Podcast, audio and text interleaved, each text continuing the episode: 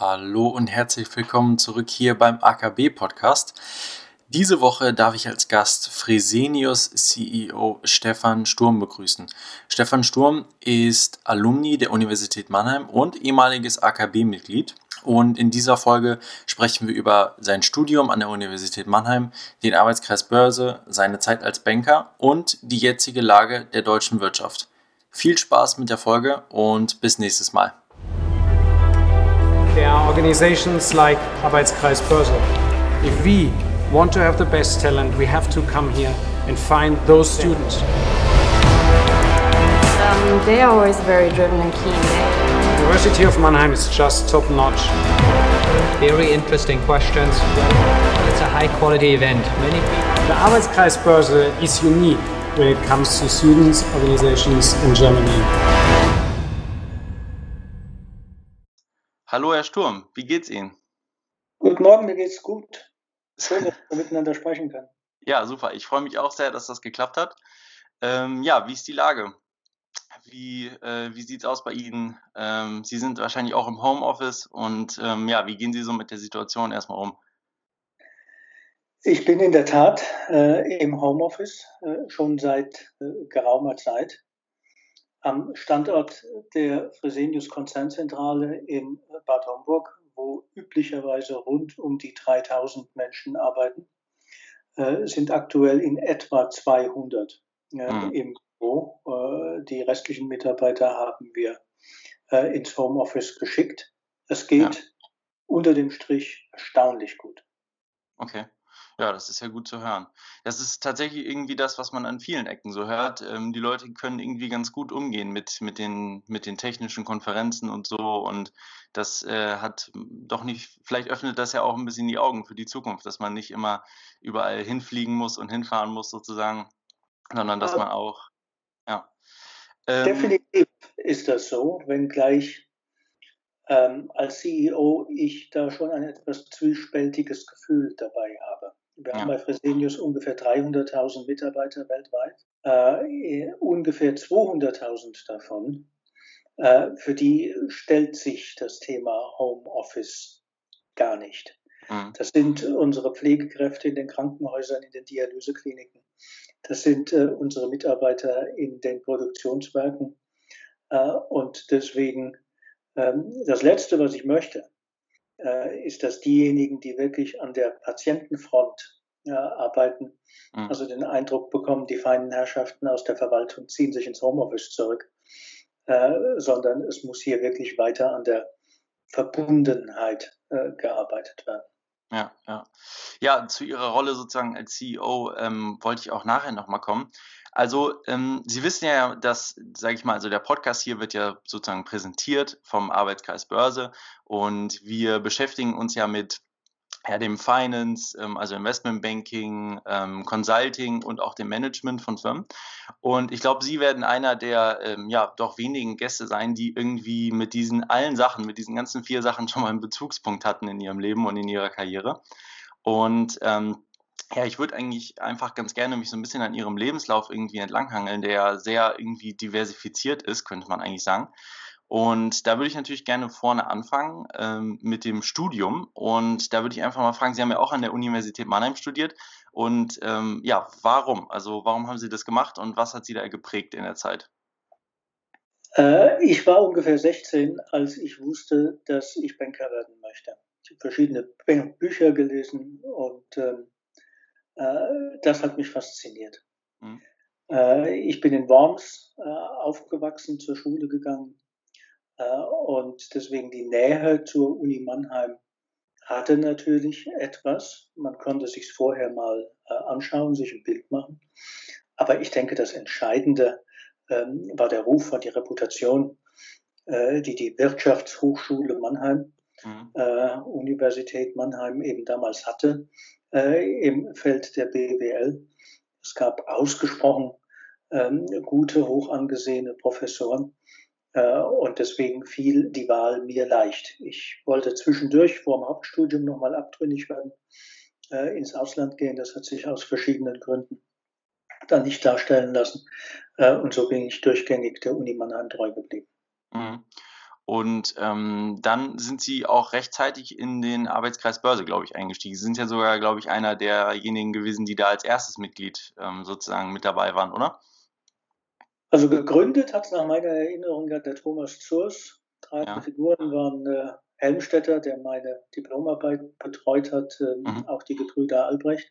Äh, ich war dabei, ich schätze mal ab 83. Mhm. ja, da hat sich bestimmt viel geändert. Aber ähm, was, was, was war denn damals so die Idee von dem Verein? Das ist natürlich jetzt auch ganz interessant für mich mal zu sehen, wie sich das so geändert hat. Was war da die Intention? Was waren das für Leute, die da mit drin waren sozusagen? Äh, insgesamt ein besseres Gespür für äh, und auch mehr Wissen für den Kapitalmarkt äh, hervorzurufen. Mhm. Äh, wir haben uns viel beschäftigt mit äh, Aktienbewertung Mhm.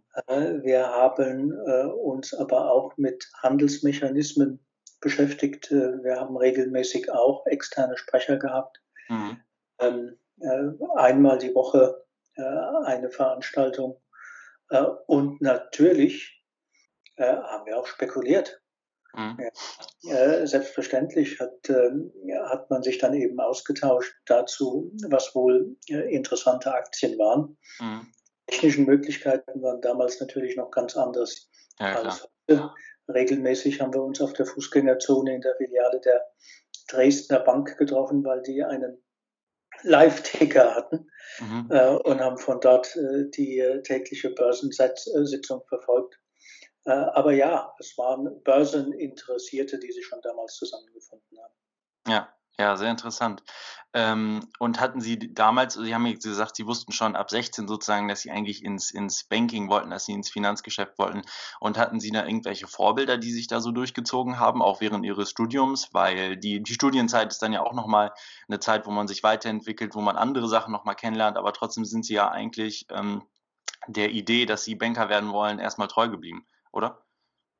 Herrhausen. Herrhausen ist ähm, ganz einfach eine herausragende Persönlichkeit mhm. äh, gewesen. Äh, nicht nur vom Sachverstand, vom Karriereweg, sondern auch von der ganzen Persönlichkeit, von der Haltung, mhm. die er hatte. Ähm, und äh, dieser Haltung ist er dann wahrscheinlich auch zum Opfer geworden. Ja. Ähm, das war mit Sicherheit eine, äh, eine Leuchtturmfigur äh, in der damaligen Zeit. Mhm. Und ähm, dann nach Ihrem Studium da haben Sie ja jetzt erstmal dann woanders angefangen zu arbeiten. Da ging es nicht direkt ins Banking. Was war, was war da los? Äh, so lange sind Sie dann ja auch da nicht geblieben. Ähm, war das nichts für Sie? Oder ähm, erstmal, was haben Sie denn danach gemacht? Vielleicht können Sie das ja mal kurz erzählen. Ich war viel zu arrogant damals. Und okay. äh, ich habe äh, gerade mal drei Bewerbungen geschrieben am Ende. Ja. Äh, meines Studiums. Ich hatte sehr genaue Vorstellungen, zu welcher Bank ich wollte. Ja. Äh, und das war entweder JP Morgan oder Morgan Stanley. Okay. Äh, bei beiden äh, kam nicht das Jobangebot, das ich mir vorgestellt hatte. Und mhm. deswegen Bewerbung, die ich eigentlich mehr so aus Spaß oder aus intellektueller Herausforderung geschrieben hatte, nämlich diejenige bei McKinsey. Mhm. Weil man mir gesagt hat, das sei ein ganz spannender Bewerbungsprozess. Da hatte ich dann letztlich die einzige Zusage. Man hat mir bei McKinsey versichert, dass ich bevorzugt auf Bankenprojekten eingesetzt würde. Und deswegen dachte ich mir, naja gut, das kannst du jetzt mal machen mhm. und schaust dir über ein paar Jahre eben verschiedene Banken an. Ja. Und ähm, danach sieht man weiter. Und, und wie war Ihre Zeit da bei McKinsey? Was waren da so Ihre Aufgaben? War das spannend oder war das eher, haben Sie dann auch gedacht, okay, ich muss jetzt schon gucken, dass ich hier wieder wegkomme? Also entgegen der anfänglichen Zusage hatte ich ein einziges Bankenprojekt, Okay. Das war dann ausgerechnet bei der Bausparkasse Schwäbisch Hall. äh, nichts gegen die gute Bausparkasse, aber ich hatte. Ist nicht JP Morgan. äh, genau, ich hatte andere Vorstellungen und äh, äh nein, war ein sehr vielfältiges äh, Arbeitsspektrum. Mhm.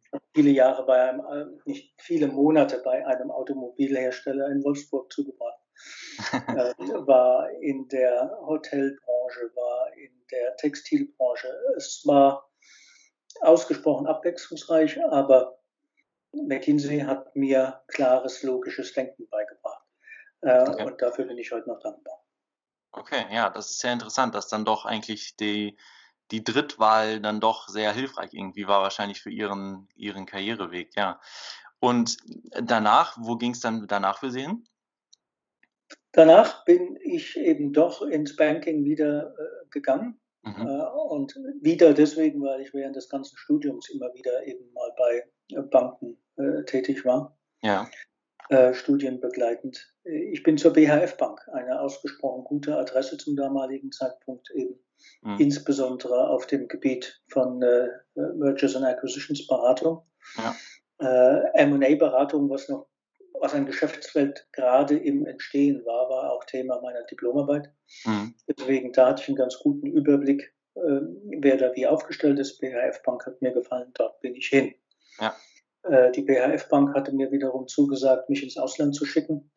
Äh, nach zwei Jahren, äh, dieses Versprechen, dem kam man nicht nach. Mhm. Ich äh, wollte aber eben umgekehrt einigermaßen dringend ins Ausland. Ja. Äh, und bin zur UBS, Mhm. die mich äh, nach einem Jahr äh, für vier Jahre nach London geschickt hat. Ah, okay. Äh, die äh, UBS hat dann fusioniert mit dem Bankverein. Das war nicht so mein Ding. Mhm. Und deswegen hatte ich mich dann 98 entschlossen, zur dritten Bank zu gehen, dritten schweizerischen Bank zu gehen, nämlich zur Credit Suisse.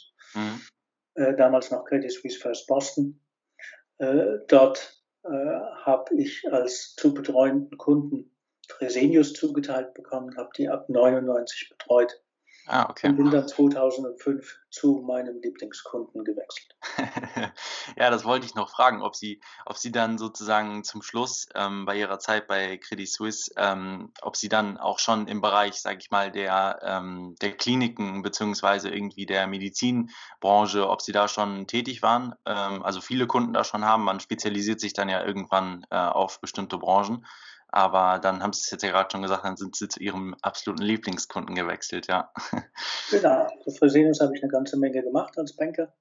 Mhm. Äh, und äh, das Unternehmen äh, hat mir von Anfang an richtig gut gefallen. Es fällt sehr leicht, sich mit dem Unternehmen und seinem Geist äh, zu identifizieren. Deswegen, als ich die Anfrage bekam, dorthin zu wechseln, habe ich auch keine Sekunde gezogen. Mhm. Haben Sie auch das Gefühl, dass Sie vielleicht bei Fresenius noch mehr für die Gesellschaft an sich tun, da Sie ja jetzt auch wirklich dann, ich sag mal so, Medizin, man sieht es in diesen Zeiten im Moment, ist ähm, das Allerwichtigste und äh, dass Sie da vielleicht noch mal einen größeren ähm, Einfluss sozusagen haben können? Also ich bin äh, der Letzte, der sagt, dass was die Banken äh, machen, keinen gesellschaftlichen Mehrwert stiftet. Mhm. Äh, wir brauchen ein funktionierendes Bankensystem, äh, um eben den Rest der Industrie auch zum Wachstum zu verhelfen. Ja. Aber so wie ich es eben sagte, die Identifikation mit dem, was Fresenius macht, in Kliniken, in der, in der Dialysebehandlung, in der Medikamentenherstellung, äh, das fällt vermutlich noch mal sehr viel leichter. Ja, ja. Und dann sind Sie ja dann irgendwann, sage ich mal, vom CFO zum CEO. Äh, das hat zwar einige Zeit gedauert, ähm, aber äh, dann sind Sie sozusagen äh, da nochmal gewechselt. Und generell Ihr, sage ich mal, Management-Style, so wie ich das jetzt, also ich würde Sie jetzt auch einfach mal fragen, der ist ja schon auch sehr an Ihrem alten Job angelehnt, oder? Also so, Sie haben ja als CEO, ähm, sowohl dann auch als CFO, ähm, viele, viele Mergers auch sozusagen, also viele Zukäufe ähm, getätigt. Meinen Sie, dass Sie das so übernommen haben als einfach Ihren persönlichen Management-Style? Weil es gibt ja sicherlich auch andere Ansätze, wie man ein Unternehmen führt, sozusagen. Ähm, Fresenius ist in der Tat über die Jahre auch durch Zukäufe gewachsen. Mhm. Äh, allerdings stehen diese Zukäufe in der öffentlichen Wahrnehmung äh, viel zu sehr im Vordergrund und dagegen verblasst das eigentlich sehr viel stärkere organische Wachstum, das Wachstum aus eigener Kraft. Mhm. Über die Jahre war es regelmäßig so, dass wir in etwa zwei Drittel des gesamten Wachstums organisch und nur ein Drittel über Zukäufe dargestellt haben. Mhm. Äh, wir sind aber in einer Industrie, bei der es auf Größenvorteile ankommt. Ja, Größenvorteile deswegen, weil Preise, Kostenerstattungen in aller Regel äh, nicht so stark wachsen wie die allgemeine Preissteigerung. Mhm. und äh, deswegen muss man über Größenvorteile versuchen, die Marge einmal zumindest konstant zu halten. Und dort können Akquisitionen eben einen wichtigen Beitrag leisten. Ja. Und ähm, ich fra frage jetzt mal so, wie ist da so ein, wie ist da ähm, so ein Prozess sozusagen? Ähm, also Sie haben natürlich auch ein großes Team, aber ähm, es gibt ja jetzt sozusagen im, im Großraum Europa jetzt nicht Unmengen von diesen großen Klinikgruppen, zum Beispiel, die sie ja dann auch in, in Spanien, ich muss sagen, ich kann den Namen nicht ganz aussprechen, da müssten Sie mir helfen, aber äh, äh, davon gibt es ja jetzt nicht wirklich äh, extrem viele. Wie ist da so Ihre taktische, haben Sie da Überlegungen gehabt, wie Sie sich da taktisch in Europa aufstellen, was Sie da zukaufen und was Fresenius da helfen könnte? Also traditionell äh, ist Krankenhaus eher ein nationales Geschäft. Mhm. Grenzüberschreitende Synergien, äh, da war ich von Anfang an eigentlich eher ein Skeptiker. Mhm. Äh, und deswegen haben wir mit unserem Krankenhausgeschäft, was leichter auszusprechen ist, sind Helios Kliniken als der ja. führende deutsche Krankenhausbetreiber, ähm, uns auf Deutschland konzentriert. Mhm. Dort haben wir inzwischen 86 Krankenhäuser, äh, mhm. äh, machen gut 6 Milliarden Euro Umsatz. Äh, aber die Frage hat sich dann eben doch irgendwann mal gestellt äh, mit ähm, einem äh, mit einer Neigung, Privatisierungen zu begleiten, die immer schwächer ausgeprägt war. Wo kommt das weitere nicht organische Wachstum her? Und deswegen wir wollten dann doch einen gezielten Schritt ins Ausland gehen. Mhm. Äh, wir haben uns Spanien deswegen ausgesucht, äh, weil die Gesellschaft Chiron Salud mhm. Eine äh, auch schon ausgesprochen große Umsatzbasis angenommen hatte, mhm. weil es uns sehr gut gefallen hat, wie sie ähm, qualitätsorientiert waren. und weil wir uns eben schon vorgestellt haben, dass aufgrund der vergleichbaren Philosophie wir auch über Synergievorteile möglicherweise kommen würden. Ja. Äh, das hat eine sehr große Akquisition äh, Sommer 2016 bekannt gegeben. Knapp 6 Milliarden Euro. Äh, es hat wunderbar funktioniert. Mhm. Die Gesellschaft ist weiter gewachsen, hat auch gerade jetzt im von Corona doch arg gebeutelten Spanien mhm. einen deutlichen Beitrag geleistet zur Bewältigung der Krise. Ja. Und deswegen, ich möchte nicht ausschließen, dass wir auch nochmal in ein anderes Ausland gehen. Mhm. Ähm, damit meine ich in nennenswertem Umfang, denn äh, in Kolumbien, in, äh, nicht in, Kolumbien, in Kolumbien und in Peru ja. sind wir inzwischen auch da. Aber in nennenswertem Umfang, das möchte ich nicht ausschließen.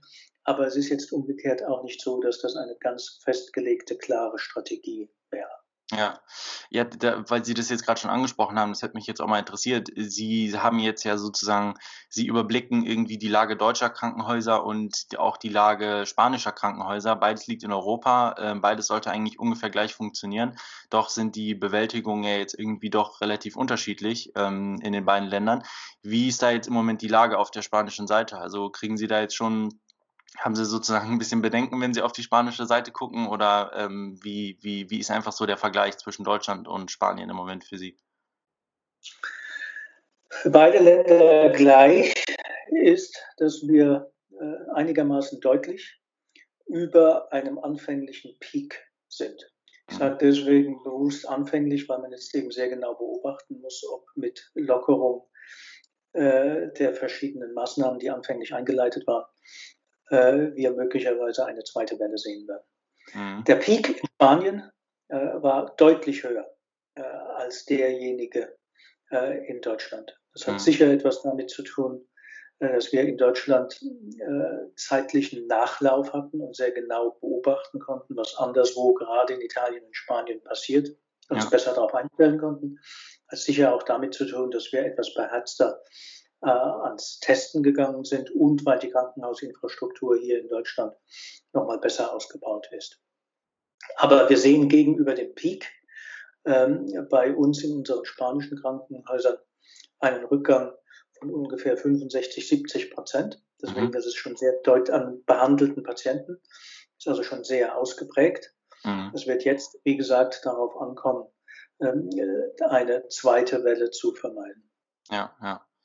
Und ähm, und jetzt sage ich mal ähm, auf der, auf der ähm, unternehmerischen Seite des Ganzen. Also Fresenius ist natürlich jetzt in der Luxusposition, dass es aufgrund des Businessmodells irgendwie jetzt nicht so stark von der Corona-Krise ähm, ja, gebeutelt wird, ähm, da ja die Medizin ja irgendwie das wichtigste im Moment ist.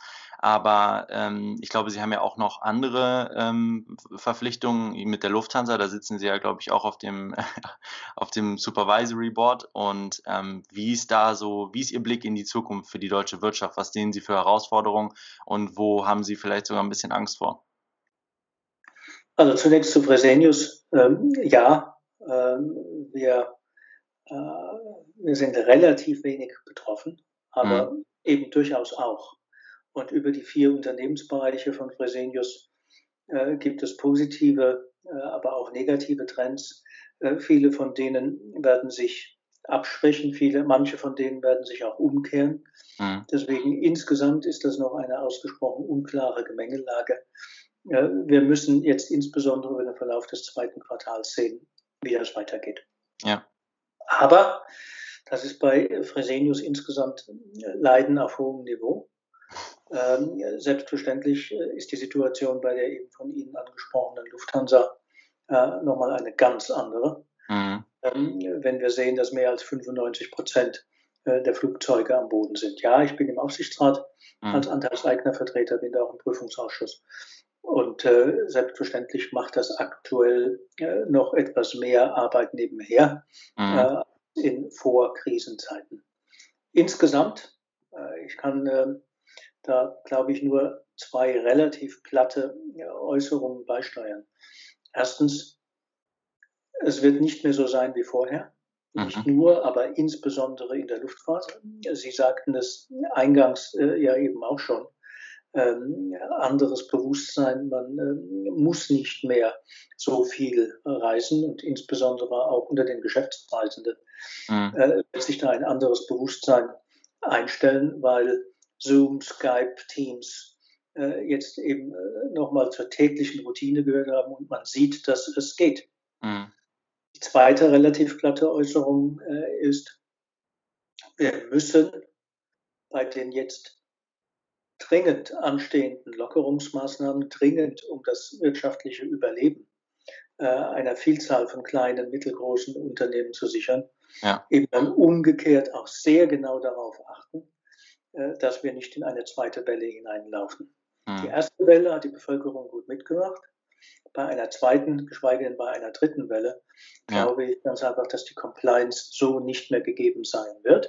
Ja.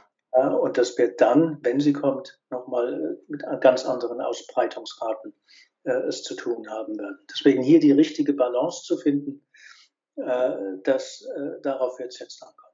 Mhm.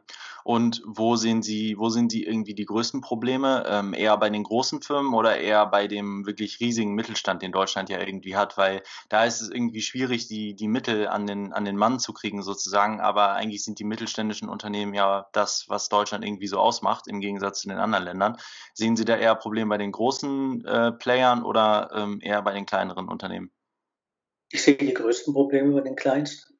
Okay. Ja sehe die größten Probleme bei den kleinen Selbstständigen, bei den Gastronomen, bei den Friseuren, ja. äh, bei den kleinen Dienstleistern. Mhm. Und da fürchte ich ganz einfach, äh, dass die Infrastruktur äh, nicht da ist, die Reserven nicht da sind, äh, um hier noch über, eine über einen fortgesetzten Lockdown hinwegzukommen. Auch schon ein mittelständisches Unternehmen mit einer gut funktionierenden Bankverbindung ähm, wird es irgendwie schaffen, einen Case zu machen und staatlich geförderte äh, Kreditmittel äh, oder andere Zuwendungen zu bekommen. Äh, gerade bei den Allerkleinsten befürchte ich, ist dieses Wissen, ist diese Infrastruktur nicht gegeben und da befürchte ich ein Absterben mhm. dieser insgesamt so wichtigen Infrastruktur. Ja. Und was meinen Sie, welche Branche wird wohl stärker oder zumindest irgendwie stark aus der Krise herausgehen und welche Branchen werden wirklich stark? Wir haben gerade schon über Lufthansa geredet, das ist irgendwie offensichtlich. Aber gibt es da noch eine andere Branche, wo Sie Probleme sehen, beziehungsweise wo Sie irgendwie Chancen sehen? Also, äh, auch hier, es liegt auf der Hand. Äh, ich denke, Technologie, mhm. äh, Telekommunikation, äh, wird sicher ein Gewinner sein. Äh, der Versandhandel wird den Vorsprung ähm, bewahren können, den sie sich jetzt aktuell ähm, erarbeitet haben gegenüber mhm. dem stationären Handel. Ähm, ich mache mir neben der Lufthansa auch Sorgen um andere Bestandteile der Reisebranche, mhm.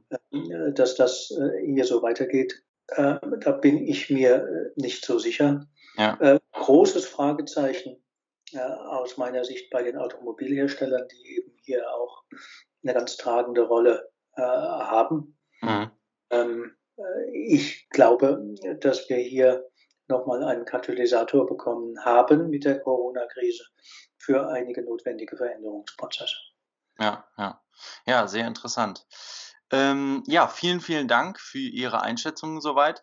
Ähm, und zum Schluss von unserem Podcast sozusagen kommt eigentlich immer ein oder unser Hauptbestandteil. Und zwar ist das, dass ich immer meinen Gast nach einem Tipp sozusagen frage, nach einem Rat, nach einem Ratschlag für junge Studenten, für wen auch immer, wem sie irgendwas mitgeben wollen, aber am besten für die Studenten. Ähm, fürs Leben, beruflich, was, sage ich mal, sind Niederlagen, die Sie schon mal so erlebt haben, wo Sie was daraus gelernt haben? Was sind Sachen, die Sie nach Ihrer langen Karriere wirklich rauskristallisieren können? Was ist das Wichtigste? Was wäre was, worauf man achten muss? Oh je, Niederlagen habe ich so viele erlebt. Äh, das wäre jetzt abendfüllend. Ähm, mein, wenn wir Veranstaltungen machen mit äh, äh Studenten, die sich bewerben, mhm. äh, dann ist der beste Rat, den ich in diesen Veranstaltungen äh, eben immer geben kann. Äh, hören Sie nicht nur auf Ihren Kopf, hören Sie auch auf Ihren Bauch. Mhm. Ähm, machen Sie nur Dinge, die Ihnen Spaß machen und die sich gut anfühlen. Mhm. Ja? Äh, denn wenn Sie etwas machen müssen, was Ihnen keinen Spaß macht, ähm, dann wird der Tag ab 9.30 Uhr ganz schön lang. Mhm. Ja, äh, und ähm, deswegen, äh, das würde ich nicht tun. Die Kehrseite der Medaille ist allerdings auch, dass man schon eine gewisse Hartnäckigkeit an den Tag legen muss. Mhm. Äh, nur weil ich mal schlecht geschlafen habe und dann äh, keinen Spaß an etwas habe, dann sollte ich es nicht gleich äh, über Bord werfen. Ich übertreibe jetzt ganz bewusst. Ja. Sondern was ich in Lebensläufen die ich mir anschaue, äh, eben durchaus nicht bemängele, äh, sind gewisse Abweichungen vom Beaten Track. Mhm. Ähm, und eben möglicherweise auch mal eine Schleife, die ins Nichts geführt hat. Aber was ich schon suche, ist eine gewisse Hartnäckigkeit, dass man eben versucht, aus etwas Angefangenem mhm. irgendetwas Brauchbares zu machen. Ja, sehr gut. Vielen, vielen Dank. Ich glaube, das ist ein sehr, sehr wichtiger Tipp für viele Studenten. Ähm, ich, ich bin jetzt erst im zweiten Semester, aber ich glaube schon, dass ich auch ähm, merke, dass ja viele Leute natürlich so eine gewisse Vorstellung haben davon, was sie mal werden möchten, was sie mal machen möchten, aber vielleicht das gar nicht im Endeffekt das ist, was sie irgendwie dann so richtig ähm, glücklich machen wird, beziehungsweise wo sie dann auch ihr volles Potenzial irgendwie so entfalten können. Ja, Herr Sturm, ich bedanke mich. Vielen, vielen Dank für, diese, für dieses Kurzinterview, für, für den Podcast. Und ähm, ja, ich hoffe, dass wir uns in Zukunft nochmal sprechen können. Sehr gern geschehen. Grüße nach Mannheim. Machen Sie es gut. Tschüss.